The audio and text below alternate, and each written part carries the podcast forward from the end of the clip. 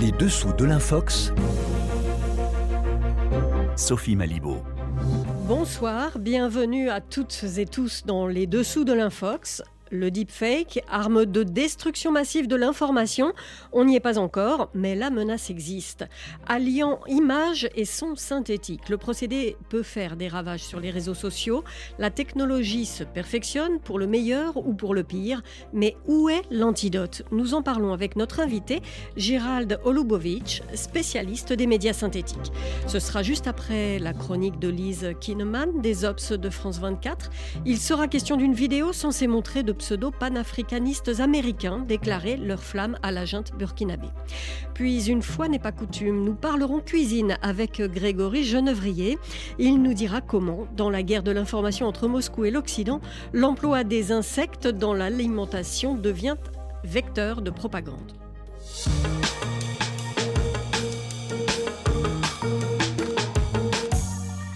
Mais pour commencer, on accueille Lise Kinman des Observateurs de France 24. Vérification faite. Bonsoir Lise. Bonsoir Sophie. Alors vous avez enquêté sur de mystérieuses vidéos qui montreraient des panafricanistes américains apporter leur soutien à la junte au pouvoir au Burkina Faso. Oui, ce sont quatre vidéos qui montrent des hommes ou des femmes seuls face caméra avec en fond un drapeau du Burkina Faso. Ils appellent en anglais ou en français à, je cite, soutenir activement les autorités de transition et donc l'actuel président burkinabé Ibrahim Traoré. Ils se présentent comme des Américains d'Afrique et des panafricanistes, se revendiquant donc de ce courant qui promet la solidarité entre les Africains. Ces vidéos ont été diffusées sur WhatsApp, Facebook et Twitter à partir du 23 janvier 2023 et dans un contexte bien précis, puisque la junte au pouvoir au Burkina Faso venait de demander aux troupes françaises de quitter le territoire. Mais alors plusieurs indices dans cette vidéo vous ont interpellé. Oui, d'abord, les voix de ces panafricanistes semblent automatisées, presque robotiques. Ensuite, la prononciation de certains mots, comme le nom du président Traoré ou le nom du Burkina Faso, est incorrecte. En fait, ces personnes n'ont rien de panafricaniste ou d'américain. Ils s'appellent Anna, Matt ou Alisha et ce sont en réalité des avatars animés grâce à l'intelligence artificielle et plus précisément grâce à Synthesia. Synthesia, c'est un site qui permet de générer des vidéos incarnées en animant des avatars à partir de textes écrits. On peut également sélectionner la langue, l'arrière-plan ou encore la musique de son choix. En fait, ces vidéos sont ce qu'on appelle des deepfakes, c'est-à-dire des vidéos produites grâce à l'intelligence artificielle. Oui, que sait-on de la source de ces vidéos? Eh bien, à ce sujet, Sophie, de nombreuses incertitudes persistent. La rédaction des Observateurs de France 24 a contacté Victor Iparbelli, le PDG de Synthesia. Celui-ci a fait savoir que l'utilisateur à l'origine de ces vidéos avait été identifié et banni de la plateforme et que son adresse IP aurait été basée aux États-Unis mais cette information est à prendre avec précaution puisqu'une adresse IP est en fait facilement modifiable. Ce qu'on peut dire en revanche, c'est que la première occurrence de cette vidéo trouvée par notre rédaction correspond à une publication Facebook d'Ibrahim Maïga, un activiste pro qui vit actuellement en exil aux États-Unis. Et puis il faut savoir que quelques jours après, certains comptes Twitter ont pour leur part attribué la paternité de ces vidéos au groupe Wagner, mais sans donner aucune preuve de ce qui était avancé. Rien ne permet donc euh, actuellement d'affirmer qui est vraiment derrière ces vidéos. Alors Lise, ce n'est pas la première fois que cette euh, plateforme, Synthesia, euh, est utilisée à des fins de désinformation. Tout à fait, c'était déjà le cas pour une vidéo diffusée il y a un an, en décembre 2021, sur une page malienne. On y voyait un prétendu présentateur devant un décor de journal télévisé. Il affirmait que la France aurait versé de l'argent à des partis politiques pour que ceux-ci ne participent pas aux assises nationales du Mali. Or, ce présentateur était là aussi l'un des 85 avatars proposés par Synthesia et l'information qu'il partageait était fausse. Plus récemment, le média congolais pro-rwandais Voice of Kivu a lui aussi fabriqué plusieurs vidéos utilisant cette technologie. Parmi elles, un prétendu documentaire inédit qui tente de légitimer la création et les actions du M23, cette rébellion pro-rwandaise qui combat l'armée congolaise dans l'est du pays. Une vidéo encore une fois présentée par Alisha, avatar de Synthesia, est également utilisée dans les vidéos partagées dont on parlait au, tout début. Euh, on a juste l'impression que c'est toujours le, même catalogue qui tourne en fait. En fait, ce qu'il faut bien comprendre, Sophie, c'est que ces deepfakes sont la plupart du temps repérables pour l'instant, mais que ces technologies sont de plus en plus accessibles en ligne. Sur Synthesia, un abonnement mensuel de 26 euros permet à chacun de créer jusqu'à 10 vidéos par mois. Merci Lise. Cette enquête est à retrouver sur le site des Ops de France 24 avec les liens et images qui permettent de bien comprendre le phénomène. Et l'on reste sur le sujet avec notre invité d'aujourd'hui. Il travaille sur les deepfakes depuis que cela existe. On en parle. Gérald Olubovitz, bonjour. Bonjour. Alors, vous êtes journaliste spécialiste des médias synthétiques et enseignant à Sciences Po Paris. Vous parlez de médias synthétiques. En fait, c'est précisément ce dont nous venons de parler avec euh, Lise des Observateurs de France 24. En général, on dit plutôt deepfake. Pourquoi est-ce que vous parlez, vous, euh, des médias synthétiques? Les médias synthétiques, c'est un peu le terme ombrelle qui va euh, regrouper les deepfakes et ce qu'on appelle maintenant les, les, les, IA génératives, donc les générateurs d'images synthétiques. On a parlé de DALI, de Midjourney, de Stable Diffusion, qui sont des outils qui permettent, à l'aide d'une intelligence artificielle, de créer des images ex nihilo. Et puis il y a le fameux chat GPT dont tout le monde parle en ce moment. Alors euh, du coup, voilà, c'est cette euh, en fait famille de technologies qui est euh, animée par l'intelligence artificielle. Et l'appellation deepfake a ceci d'intéressant aussi qu'on parle de, de, deep parce que ça fait référence au deep learning, c'est ça aussi? C'est ça, oui. C'est en fait une méthode d'apprentissage des algorithmes qui permet en fait à un algorithme d'apprendre à générer des images par lui-même, avec ou sans supervision, ça dépend. Après, c'est des discours un peu techniques, mais globalement, en fait, ça repose là-dessus, vraiment sur cette partie-là de et fake évidemment, bah, parce que c'est c'est des faux. C'est tout à fait faux. Mais alors, j'ai besoin quand même qu'on revienne bien en détail sur ce qu'on voit quand on voit une vidéo euh, dite deepfake ou synthétique. Où commence le vrai, euh, où commence le faux? En général, ce qu'on trouve sur Internet, ce sont euh, ce qu'on appelle des face swap. Ce sont des, en fait des transplantations euh, de visage numériques.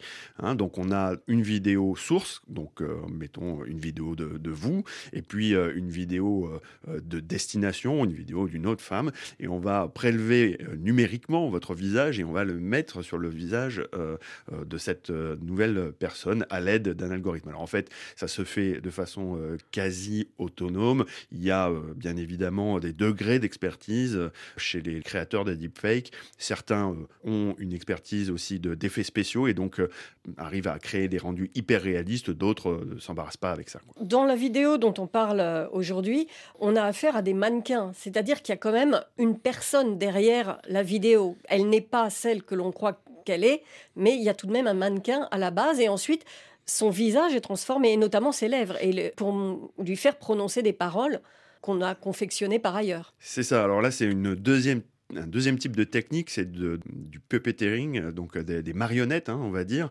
Donc c'est une véritable vidéo d'un acteur, d'une personne, auquel en fait on va euh, modifier euh, les mouvements euh, labiaux de la bouche pour faire correspondre à une piste sonore, une piste audio qui elle a été générée, produite par quelqu'un d'autre. Donc en fait on va pouvoir prêter des mots à quelqu'un qui ne les a jamais prononcés. Dans le cadre de ces vidéos-là en particulier, en fait il s'agit d'un service qui s'appelle Synthesia, qui a été créé par un homme qui s'appelle Victor Ripardelli et qui euh, globalement. C'est une société britannique? C'est une société britannique qui a reçu, euh, qui a levé euh, énormément de fonds auprès, notamment de Mark Cuban, qui est un investisseur américain assez connu là-bas.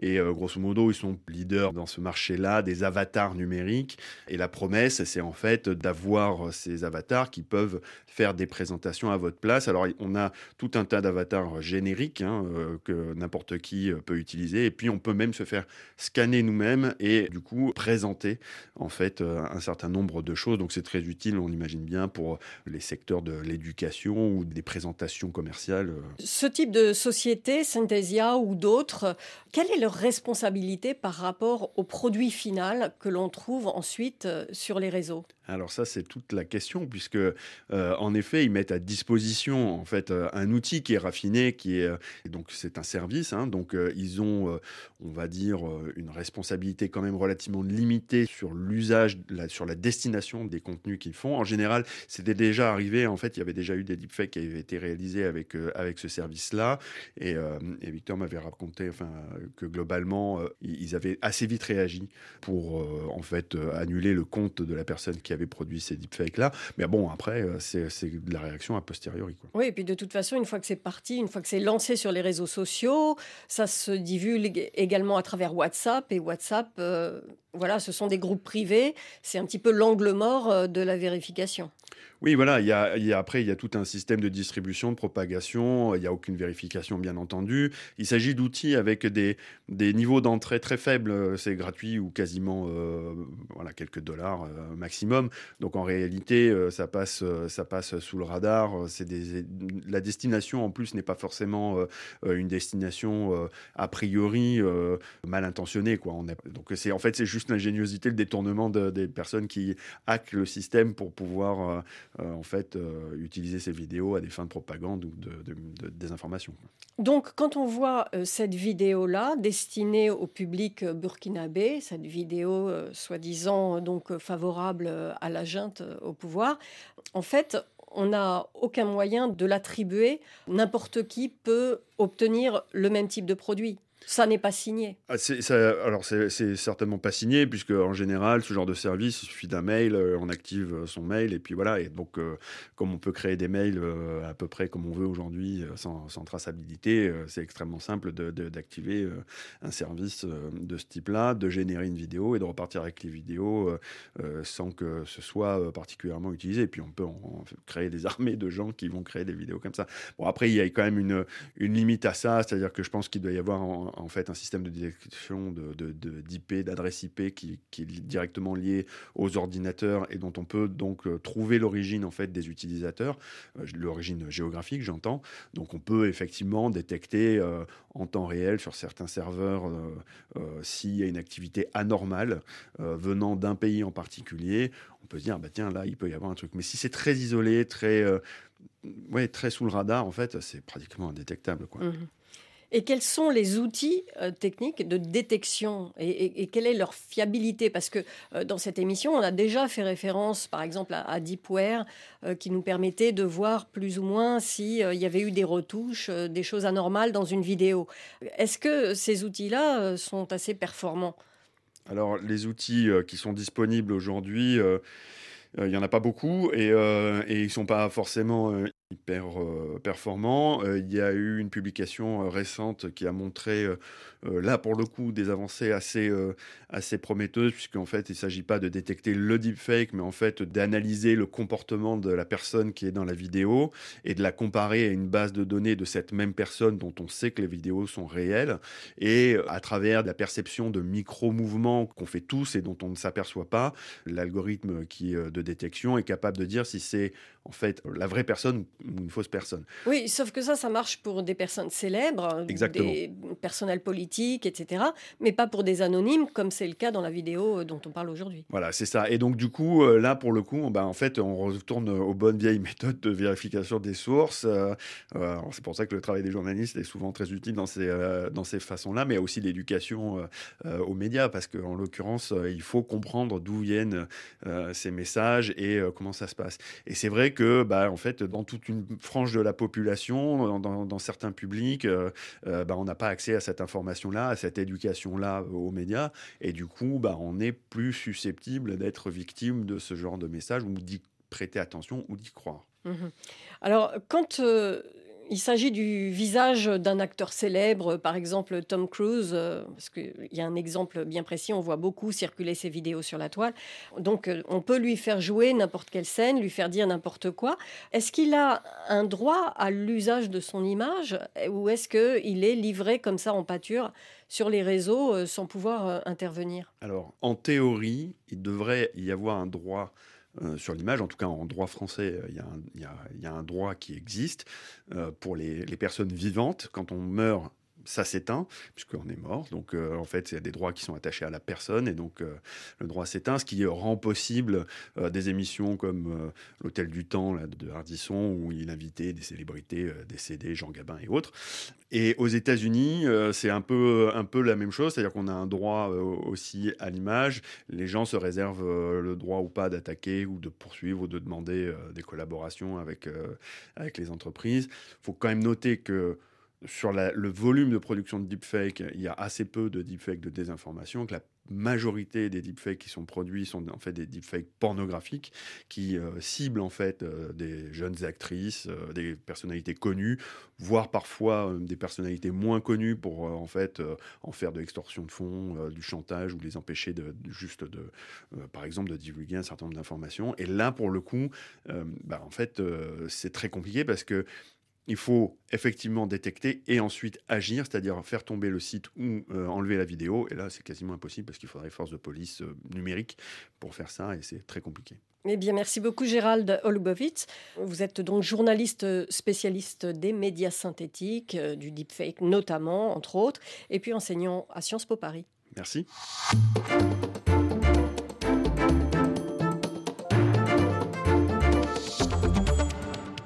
Grégory Genevrier, bonsoir. Bonsoir Sophie. Une question se pose à force de voir circuler la rumeur sur les réseaux. L'Union européenne va-t-elle forcer les Européens à manger des insectes sans les en avertir? Certains l'affirment et s'en indignent depuis que la Commission européenne a adopté un règlement sur le sujet. On en a même parlé à la télévision russe, Grégory. Oui, mais rassurez-vous, Sophie, les cafards dans votre assiette sans votre consentement, ce n'est pas pour aujourd'hui. Oui, j'aime mieux ça. Contrairement à ce qu'affirment de nombreux internautes ces derniers jours sur les réseaux. Alors, ce qui est vrai, c'est que la Commission européenne vient bien de valider la mise sur le marché de deux nouveaux insectes en tant qu'aliments. Il y a les larves de ténébrion, c'est un insecte de la famille des coléoptères, et il y a aussi les grillons domestiques. Mais ce qui est faux, c'est d'affirmer que les consommateurs ne seront pas avertis que ces insectes sont dangereux ou encore que ce sont les élites mondiales qui voudraient nous imposer un changement d'alimentation. Alors en fait, que prévoit cette réglementation européenne pour prévenir les consommateurs? Le texte intègre une directive claire sur chaque aliment concerné. Cela peut être une pizza, des barres de céréales ou de la bière par exemple. L'étiquette doit clairement mentionner que l'un des ingrédients est à base d'insectes. Tout ça dans un souci de transparence mais aussi de risque allergène. Une information confirmée par la Commission européenne. Et alors est-ce que c'est dangereux de consommer ces produits? Eh bien non, leur consommation ne présente aucun danger, sauf pour les personnes allergiques, bien sûr. C'est le constat dressé par l'autorité européenne de sécurité des aliments qui s'est penchée sur le cas des larves de ténébrions et des grillons, qui sont souvent utilisés comme farine. Contrairement à ce qu'affirment certains internautes, ces insectes ne sont pas toxiques et ils peuvent bien être digérés par notre estomac. et puis précision importante, Grégory, ces insectes ne vont pas envahir nos produits de consommation. Eh bien non, puisque jusqu'ici la consommation d'insectes, il faut le dire, est un marché de niche en Europe et cette autorisation ne concerne que deux entreprises. Les larves de ténébrions et les grillons ne sont d'ailleurs pas les premiers insectes autorisés à la consommation par l'Union européenne. Le ver de farine et le criquet migrateur le sont déjà depuis plusieurs années. En tout cas, ce récit mensonger a fait le tour du monde. Il est arrivé jusque sur les écrans de télé. Oui, c'est la chaîne de télévision pro-Kremlin Rossiya 1 qui s'est emparée du sujet pour faire croire à une prétendue décadence de l'Union européenne. Le journaliste et propagandiste Dmitri Kiselyov avance que les Européens seraient plongés dans la crise et mangeraient des insectes pour faire des économies. Les images diffusées à l'écran prétendent illustrer l'arrivée de ces insectes dans les restaurants, mais en cherchant l'origine de ces images, on constate qu'elles ont été tournées par le média français Brut dans un restaurant spécialisé dans la vente d'insectes. C'était en 2019. Alors c'est une attaque un peu étonnante de la part des Russes quand on sait euh, que les Russes eux-mêmes misent euh, eux aussi sur les insectes. Oui Sophie, comme beaucoup d'autres pays, la Russie s'intéresse de plus en plus aux insectes comme alternative à la protéine animale. En septembre dernier, le ministre de l'Industrie et du Commerce, Denis Mantourov, s'est rendu au Forum des technologies innovantes dans l'agroalimentaire à Sochi et en pleine dégustation de produits à base d'insectes, il a plaidé pour un changement de mentalité sur la question. Merci Grégory Genevrier. Alors justement, cette visite du ministre russe avait donné lieu en septembre dans le New York Post, un média au contenu assez douteux, sans rapport avec le New York Times, euh, au même type de narratif mensonger en faisant croire que les sanctions euh, allaient obliger les Russes à se nourrir d'insectes. Les dessous de l'Infox, c'est terminé pour aujourd'hui, mais vous pouvez nous retrouver sur le site de RFI dans la rubrique Stop l'Infox. Merci à nos invités et chroniqueurs, ainsi qu'à Hélène Avril à la réalisation de cette émission. Je vous dis à la semaine prochaine. En attendant, place à l'info sur RFI.